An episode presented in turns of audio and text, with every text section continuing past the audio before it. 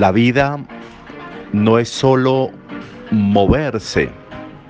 La vida no es solo cumplir funciones vitales como alimentación, como sueño, como ver, como hablar, como escuchar. La vida no es solo eso.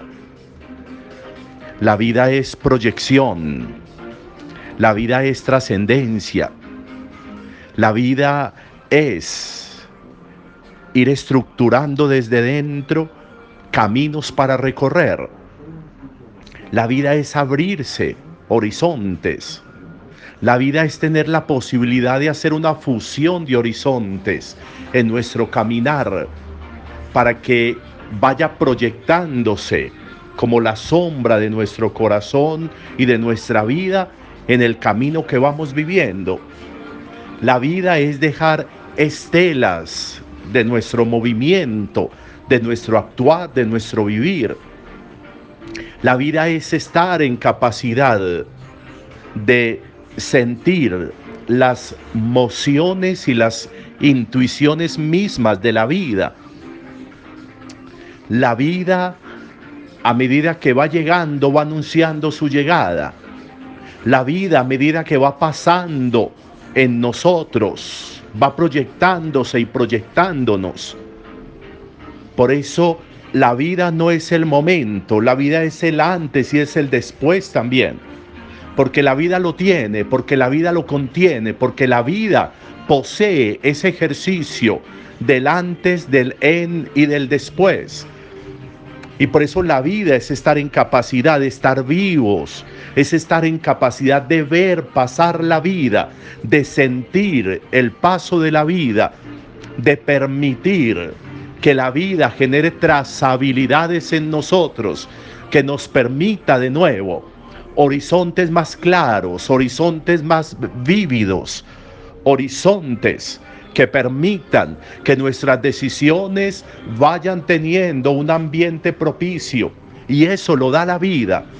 Pero por eso necesito vivir. La vida no puede ser el ejercicio de una máquina de acciones. No. Lo que menos necesita la vida es que yo haga cosas. Lo que la vida misma necesita es que yo me deje moldear y tallar por la vida misma. Y solamente se logra viviendo, solamente se logra avanzando, solamente se logra utilizando lo que somos y tenemos, los sentidos, el cuerpo, el alma, el espíritu, el corazón, el pensamiento, la voluntad, la decisión, la capacidad de relación. Eso, todo eso lo necesitamos y lo requiere la vida para que la vida produzca efecto en nosotros. La vida tiene que verse en nosotros, la vida tiene que sentirse en nosotros, la vida tiene que proyectarse en nosotros, la vida tiene que transpirarse en nosotros, la vida tiene que tener un reflejo claro, una luz propia, propia, nuestra, que proyecta como, como estelas, como rayos, y por eso nosotros tenemos la capacidad de relación y tenemos la capacidad de decisión y tenemos la capacidad de sabiduría de la vida misma. Porque todo eso que hace parte de la vida está en mí y yo necesito ejercitarlo. Debo ser competente para la vida. Podría ser una pregunta que nos hiciéramos en esta reflexión yo soy competente para vivir. Yo soy idóneo para vivir. Yo vivo, yo estoy vivo. En el ejercicio no como empezamos de que vivir es hablar, comer, dormir. No, en el ejercicio de saber que la vida pasa a través de mi vida, de mi ser, y la vida se proyecta, y la vida viene, y la vida pasa, y la vida va, y la vida va generando en mi entorno todo lo que ella quiere, pero necesito estar ahí. Por eso es tan importante, como lo escuchamos hoy en el Evangelio, es tan importante que yo logre entender desde mi fe que Dios es un Dios de vivos, no de muertos. Es un Dios de la vida, de la vida antes de la muerte y de la vida después de la muerte. Porque Dios es Dios en mí. Dios no está en mí. Dios es. Dios en mí. Dios desarrolla toda su divinidad en mí.